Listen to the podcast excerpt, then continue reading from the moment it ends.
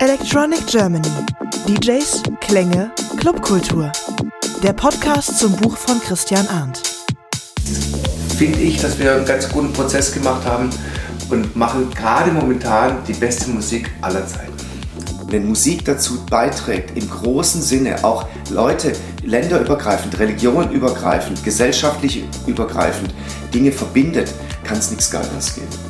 Electronic Germany, der Podcast zum Buch von Christian Arndt. Folge 7 in der zweiten Staffel. Hier ist DJ EastEnders. Hallo und wir nehmen das Ganze diesmal in Frankfurt auf. Und zwar im Hessischen Rundfunk, aber niemandem verraten. Christian Arndt hier. So, wir haben Neuigkeiten zu unserem Lieblingsthema, das Museum of Modern Electronic Music. Kurz MOMEM, darüber haben wir ja häufiger schon gesprochen. Letzter Stand war, dass 500.000 Euro gefehlt haben. Das war der Stand ungefähr von Juni, Juli, also vor der sogenannten politischen Sommerpause. Und jetzt gibt es relativ überraschend Neuigkeiten, Christian. Ja, und zwar hat die CDU-Fraktion im Römer eine Pressemeldung herausgegeben, die auch natürlich sofort von der FAZ und von der Rundschau aufgegriffen wurde, in der sie angekündigt hat, dass sie entgegen der ursprünglichen äh, Ansage der Anschubfinanzierung in Höhe von 500.000 Euro zustimmen wird. Allerdings hat die Sache einen kleinen Haken. Und zwar wird das Ganze als Darlehen gestaltet. Das heißt also, im Laufe des kommenden Jahres muss ein Teil des Betrages oder der gesamte Betrag wieder zurückfließen. Und das soll so funktionieren, dass man argumentiert, wenn das MOMEM noch in diesem Jahr öffnet, zum Beispiel im Dezember mit einer wirklich großen Ausstellung, wie zum Beispiel vorgesehen der aus Paris stammenden Techno-Elektro-Ausstellung, die ja da für Riesenfurore gesorgt hat, die natürlich auch in Frankfurt viele Besucherinnen und Besucher anlocken könnte, dann wären die Momem-Macher ja in der Lage, Geld wieder zurückzuzahlen. Richtig, und das ist einfach ein reines Gerechtigkeitsthema. Zumindest ist das die Version der CDU. Es gibt natürlich auch Leute, die mutmaßen, dass das sozusagen ein vergiftetes Geschenk sei. Ehrlich gesagt teile ich die Einschätzung aber nicht, weil das Problem ist natürlich, das MoMEM fing an als privates Museum und wollte von der Stadt nur die Räumlichkeiten mietfrei haben. Die Räume haben sich als ziemlich desolat herausgestellt womit man rechnen musste. Äh, und ein Zuschuss von der Stadt ist sicherlich angezeigt, um es möglich zu machen. Aber wenn jetzt eine halbe Million für jede Kulturinitiative da wäre, dann wäre der Stadt, die Stadtkasse natürlich schnell leer.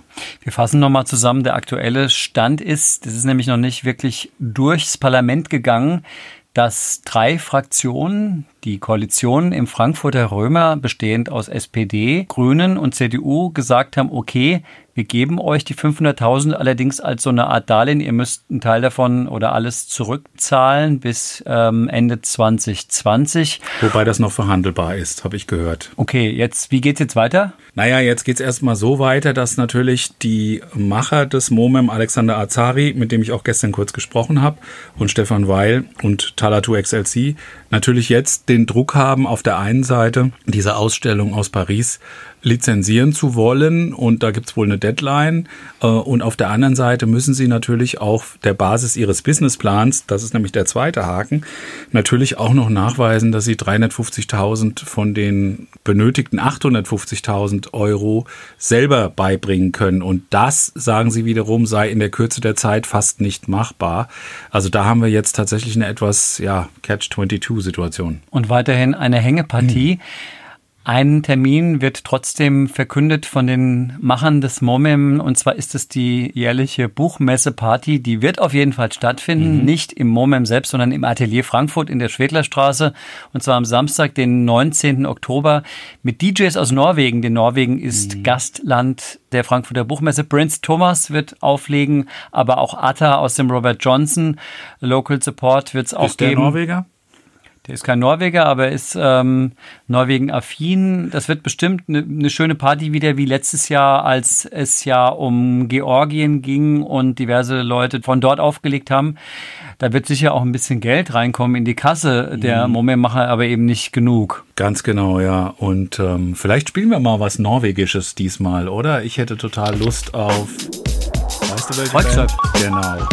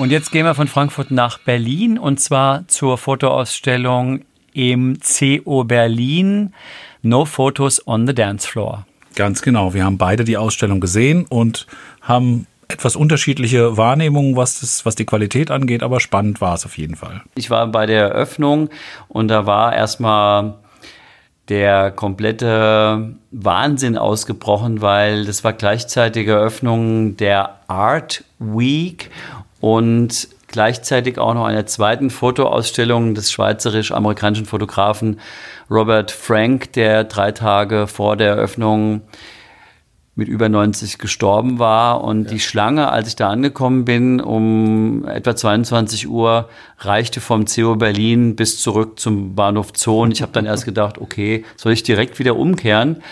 Bin dann aber doch irgendwie reingekommen und habe mich gefreut, sehr viele Leute aus der Berliner Clubszene dort zu sehen, wie zum Beispiel die Jungs von ähm, Mode Sascha Ring von Apparat.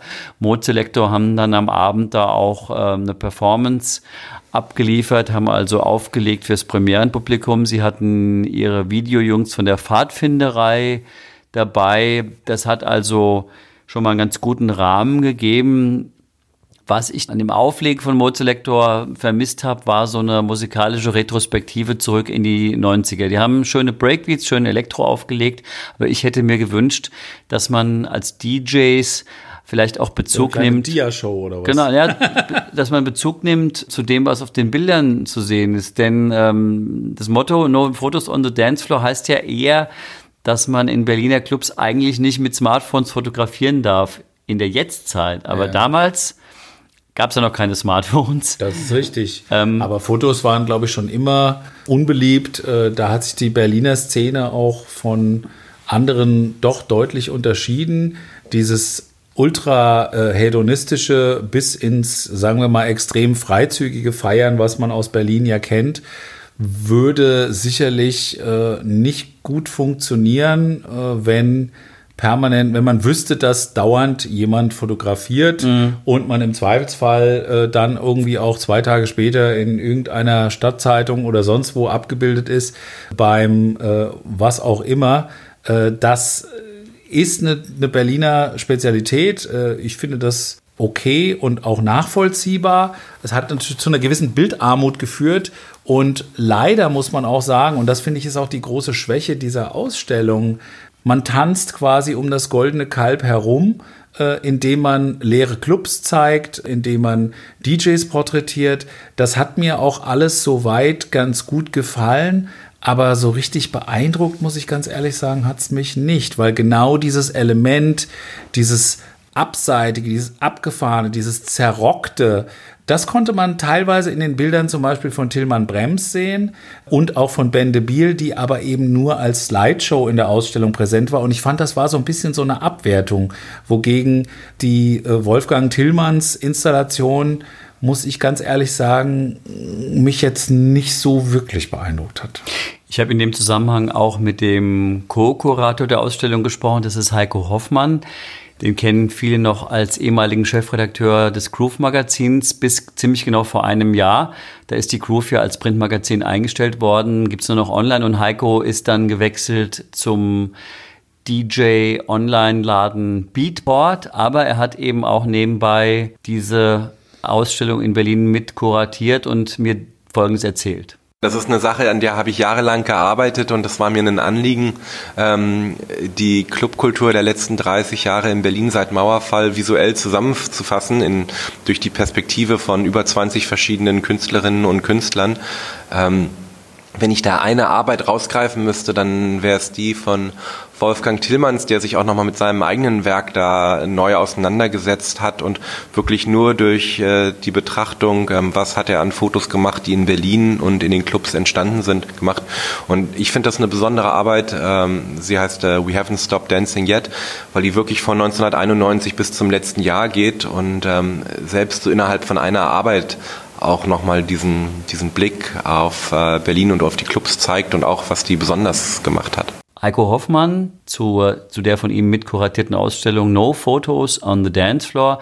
Ich finde die Ausstellung im Unterschied zu dir recht gelungen. Ich finde, im Zentrum steht eine Videoinstallation oder ob man es Installation, eine Videodoku von Romuald Kamaka, den man ja als Regisseur kennt von seinen Filmen über DJ Hell oder auch den Film, denke ich, an Deutschland in der Nacht. Er hat in dem Fall eine kurze Doku gemacht über das KitKat. Und er hat eigentlich ein Interview dazu geführt mit der KitKat-Betreiberin Kirsten Krüger, die wiederum in diesem Film erzählt, wie es überhaupt zum Fetischclub KitKat im Zusammenhang mit Techno gekommen ist. Und das finde ich schon mhm. ganz interessant. Ja, fand ich auch. Ähm, wir waren ja auch beide schon mal da und das KitKat ist sicherlich ein äh, sehr interessantes Etablissement zur Freizeitgestaltung, gar keine Frage. Und die Kirsten sagte auch ein paar Dinge, die ich äh, durchaus spannend und nachvollziehbar finde, wo man auch so ein bisschen mehr über das Konzept versteht.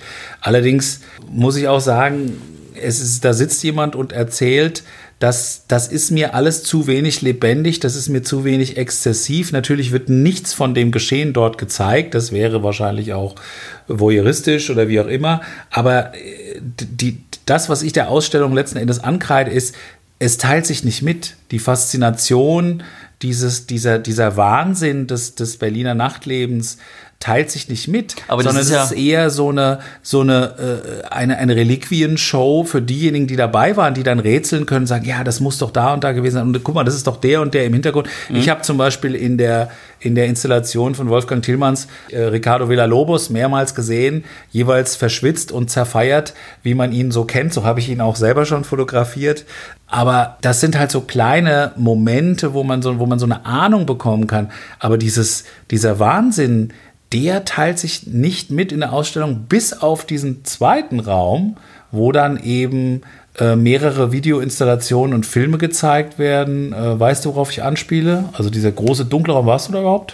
Den gab es noch nicht, weil da war die Party. Ah, okay. Den gab es noch nicht, als ich da Gut. war bei der Eröffnung. Richtig, ich war später da. Äh, was ich sehr, sehr genial fand äh, in dem Kontext, muss ich sagen, war die von Alva Noto, nennt er sich. Äh, Das ist in Carsten Wirklichkeit. Carsten Nicolai. Und zwar eine audiovisuelle computerisierte Darbietung. Ich würde es jetzt weder Lightshow noch Video nennen. Es ist eine sehr abstrakte Geschichte, die auch durchaus äh, musikalisch anstrengend ist. Aber das fand ich zum Beispiel sehr, sehr faszinierend. Ja. Und dann gab es noch eine Kurzdoku, die war eher belustigend, äh, 20 Jahre zum Techno-Viking. Weißt du noch, wer der Techno-Viking ist?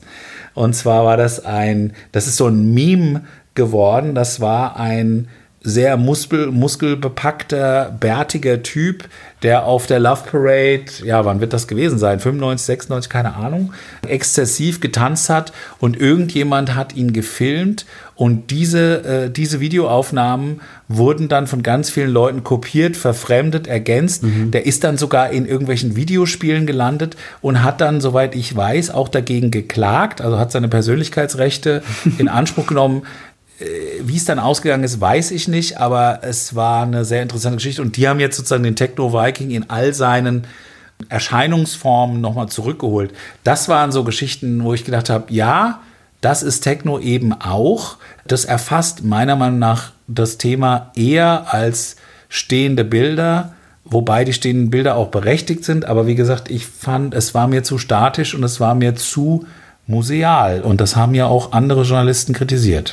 Ich finde einfach, dass man von so einer Ausstellung gar nicht erwarten kann, dass sie in irgendeiner Art und Weise das Club erleben, was man im Club selbst hat, äh, abbilden kann oder widerspiegeln kann. Dazu muss man einfach selbst in den Club gehen. Das ist ja ganz klar. Insofern ähm, fand ich zum Beispiel gut, nochmal diese Fassaden zu sehen von einfach Läden, die es lange nicht mehr gibt oder manchmal auch zu gucken, ah, das oben, aha, guck, das gibt's ja zum Beispiel noch, so sieht's innen aus bei Licht. Clubs, die man halt sozusagen ohne ihre Besucherinnen und Besucher dann sieht in dieser, an dieser Einwand, das fand ich schon auch gut in, in Schwarz-Weiß. Und Sven Marquardt bekommt natürlich auch seinen eigenen Raum, der ja wirklich durch die beiden Filme, die auf der Berlinale vorgestellt worden sind, nämlich Berlin Bouncer, der ja mittlerweile gelaufen ist, und noch eine weitere Doku, wo er in erster Linie als äh, Fotograf und nicht nur als Berghain-Türsteher zu sehen ist. Der wird wahrscheinlich auch nochmal ins Kino kommen und dann im RBB-Fernsehen laufen. Also ähm, Sven Marquardt mit einigen Bildern aus den frühen 90ern in Schwarz-Weiß aufgenommen, im Prenzlauer Berg vor allem auch dort vertreten. An dem konnte man natürlich auch in der Ausstellung nicht vorbei. Ich wollte gerade sagen, wir wären uns nicht mehr einig. An der Stelle sind wir uns tatsächlich einig. Dieser Bildwürfel, äh, das ist ja wirklich auch sehr, sehr cool gemacht.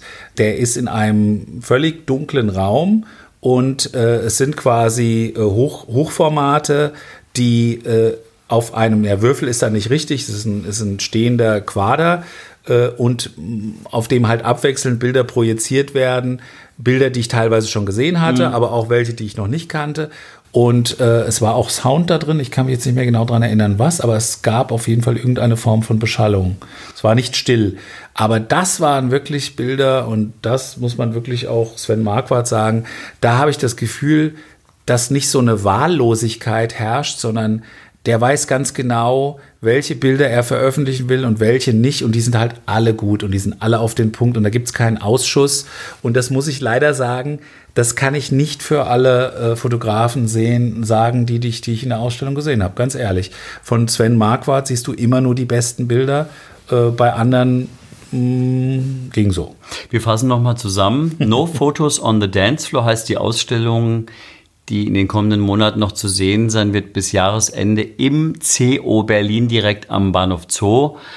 Und die 90s-Ausstellung in der Alten Münze mit der angeflanschten Love Parade Ausstellung, kuratiert von Dr. Motte, die gibt es ja auch noch. Also für alle, die dann mal einen Berlin-Trip planen durch die Clubs, dann kann man sich am Tag auch diese Ausstellung ansehen. Aber wir haben ja noch ein zweites Thema äh, heute, das wollen wir nicht vergessen, nämlich Teil 2. Genau, wir hatten versprochen Teil 2 des Interviews mit Tiefschwarz, mit Ali und Basti.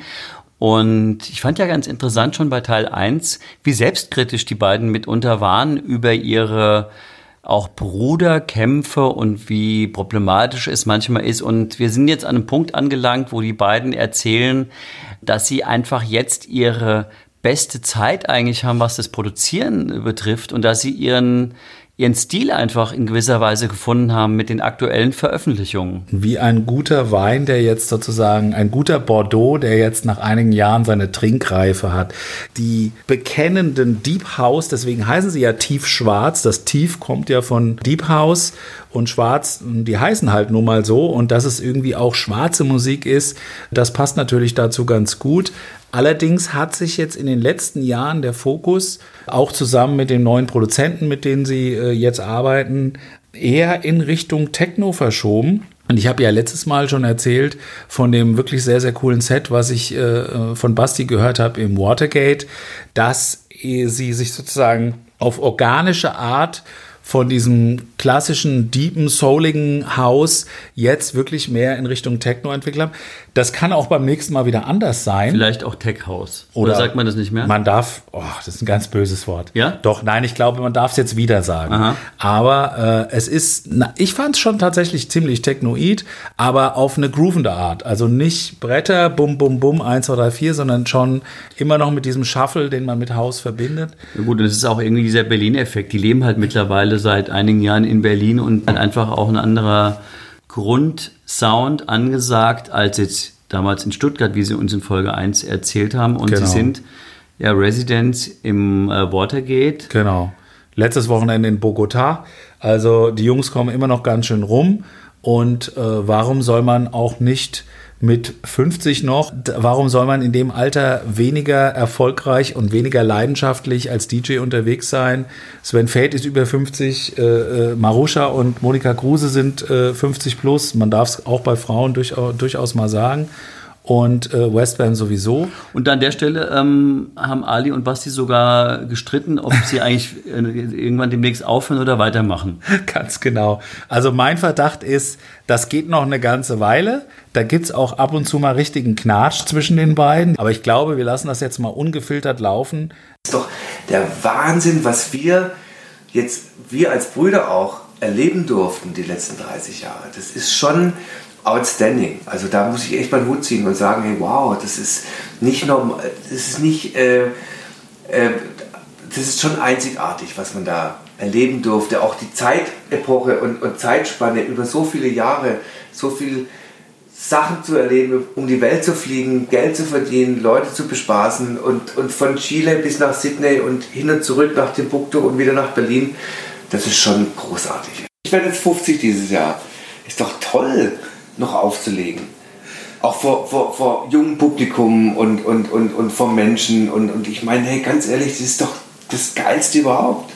Musik ist einfach eine universelle Sprache. Und wenn das dazu führt, dass da Konsens entsteht und Übereinkunft bei unserem ganzen Schwachsinn in der Welt, wo es nur um Abgrenzung geht, um Angst schüren und zurückgewandtes Handeln und Denken. Und wenn Musik dazu beiträgt, im großen Sinne auch Leute länderübergreifend, religionübergreifend, gesellschaftlich übergreifend Dinge verbindet, kann es nichts Geileres geben. Weil wir akzeptiert haben, dass jeder seins macht und auch jeder so sein kann, wie er, wie er sein möchte, ohne irgendwie sich Streitigkeiten aus, auseinanderzusetzen oder, oder irgendwie so aneinander zu geraten. Das war wichtig, dass man mal so einen Part auch durchlebt, sich jetzt wieder auf eine gewisse Art und Weise der Leichtigkeit wieder zuneigt. Und, und jetzt finde ich, dass wir einen ganz guten Prozess gemacht haben und machen gerade momentan die beste Musik aller Zeiten. Also für, für, Find ich. für da, wo wir sind, auch jetzt mal von außen betrachtet, in dem ganzen Universum, haben wir genau dieses Momentum wieder erreicht. Also Ja, das fühlt sich, das fühlt sich auch durchaus so an. Ich habe jetzt gerade erst, mir sagt ja keiner was, gerade erst entdeckt, dass ihr mit Hybrid äh, Sounds, glaub, so heißt Ja, es, ne? ja, genau. gerade neue, neue, sag mal, ein EP oder, oder ein Mini-Album oder sowas äh, neu an den Start gebracht habt. Und das in der Tat, ich finde das äh, absolut spannend. Und Alles, was wir gerade produziert haben in den, in den, im Im letzten letzten Jahr Jahr, in den letzten anderthalb, nee, im letzten Jahr muss ich sagen, nachdem wir auch dann irgendwie auch das Produzieren so ein bisschen umgestellt haben und nicht mehr irgendwie konstant vom Bildschirm hocken, sondern auch mal so wieder Analogmaschinen laufen lassen und aufnehmen und schneiden und einfach mal so uns treiben lassen, machen wir wirklich, wie gesagt, gerade momentan die ehrlichste und beste Musik, die wir eigentlich je, je gemacht haben, ohne drüber nachzudenken, dass wir das jetzt machen müssen, sondern dass wir einfach spüren, dass wir das wollen und auch gut finden. das Schöne ist, dass es gerade so viele Parallelwelten gibt, soundtechnisch. Alles findet zur gleichen Zeit statt. 138 BPM Nina Kravitz Irrsinn, gleichzeitig 120 Downtempo House und, und alles hat Kredibilität und hat äh, Gewicht und das ist natürlich geschuldet dem Internet, dass du so viele Genres parallel laufen lassen kannst und manche machen sich davon eben auch frei. Sagen, scheiß auf das, wir promoten uns eben wieder analog, alles wird Word to Mouse oder eher geheim mit Passwörtern oder Vinyl Only, um dem auch wieder entgegenzustehen. Das eine bedingt das andere. Ne? Also eigentlich musikalisch ist es sehr spannend gerade. Und Man muss sich ja eben immer nur irgendwo zuordnen, damit man sich nicht verliert. Wir machen einfach weiter und haben einfach Lust drauf, ohne dass wir jetzt so ein großes Ziel vor Augen haben. Das, der Weg ist das Ziel. Aber Moment. irgendwann mal soll es dann auch zu Ende sein. Ui. Für mich gibt es kein Ende in dem klassischen Sinne. Das wird Also das, ich möchte mein ganzes Leben lang nicht mit tiefschwarz verhaftet sein. Irgendwann mal möchte ich auch schon mal so ein bisschen sagen, äh, jetzt gehe ich mal in eine andere Richtung. naja, du, aber Ja. das heißt nicht, dass du deshalb aufhören musst aufzulegen oder so. So meine ich das. Ach doch, gerne. gerne, gerne. Du könntest ja auch eine Schlagzeugschule eröffnen. Nein! Nein, Schlagzeug. Frage. Was würdet, äh, was würdet, ich frage euch jetzt mal einzeln, was würdest du machen, Basti, wenn du nicht DJ geworden wärst? Was wäre, du hast ja gesagt, Schlagzeugschule, also Musik wäre es wahrscheinlich sicherlich geworden, aber was Nee, am liebsten wäre ich Arzt geworden. Chirurg. Chirurg. Ja, Wow. Chirurg. Das wäre, das ist eigentlich mein Traumberuf. Warum? Ja, weil ich es einfach wahnsinnig spannend finde. Und, und ich sitze nachts teilweise vorm Fernseher und gucke mir so auf Arte oder irgendwie auf dritten Programm irgendwie so Live-Operationen an. Und ich, ich Wow. liebe das. Ich liebe das. Also mein Traumberuf ist eigentlich Das höre ich heute zum ersten Mal. Chirurg. Echt? Ja, zum allerersten Mal. ist doch toll, wenn du auch noch was Neues Yay! lernst. Hat's Und doch gelohnt. Ali, die, ich weiß, dass du äh, viel mit, mit Kunst am Hut hast. Ja, Also, hab, bevor das ganze Nachtdings losging, habe ich Kunst studiert, aber da auch schon parallel eigene Events gemacht. Für mich ist es nach wie vor, damals habe ich es dann unterbrochen, weil da auch sich bei mir innerlich was verändert hat, führt jetzt aber zu weit. Ich mache jetzt wieder Kunst auch aus so einem inneren Antrieb heraus und das hat sich nicht verändert. Das wird, also ich persönlich sehe meinen äh, äh, Weg rein naturbedingt jetzt auch durchs Älterwerden und vielleicht nicht immer nur im Club rumhampeln, ganz klar in, in, in, in der Kunst. Tiefschwarz, Berlin. Ciao. 2019. Vielen Dank. Vielen Dank. Und hier kommt jetzt noch als Goodie ein Track von der aktuellen Tiefschwarz EP, die vor ein paar Wochen erschienen ist. Hybrid Sounds heißt das Album. Genau.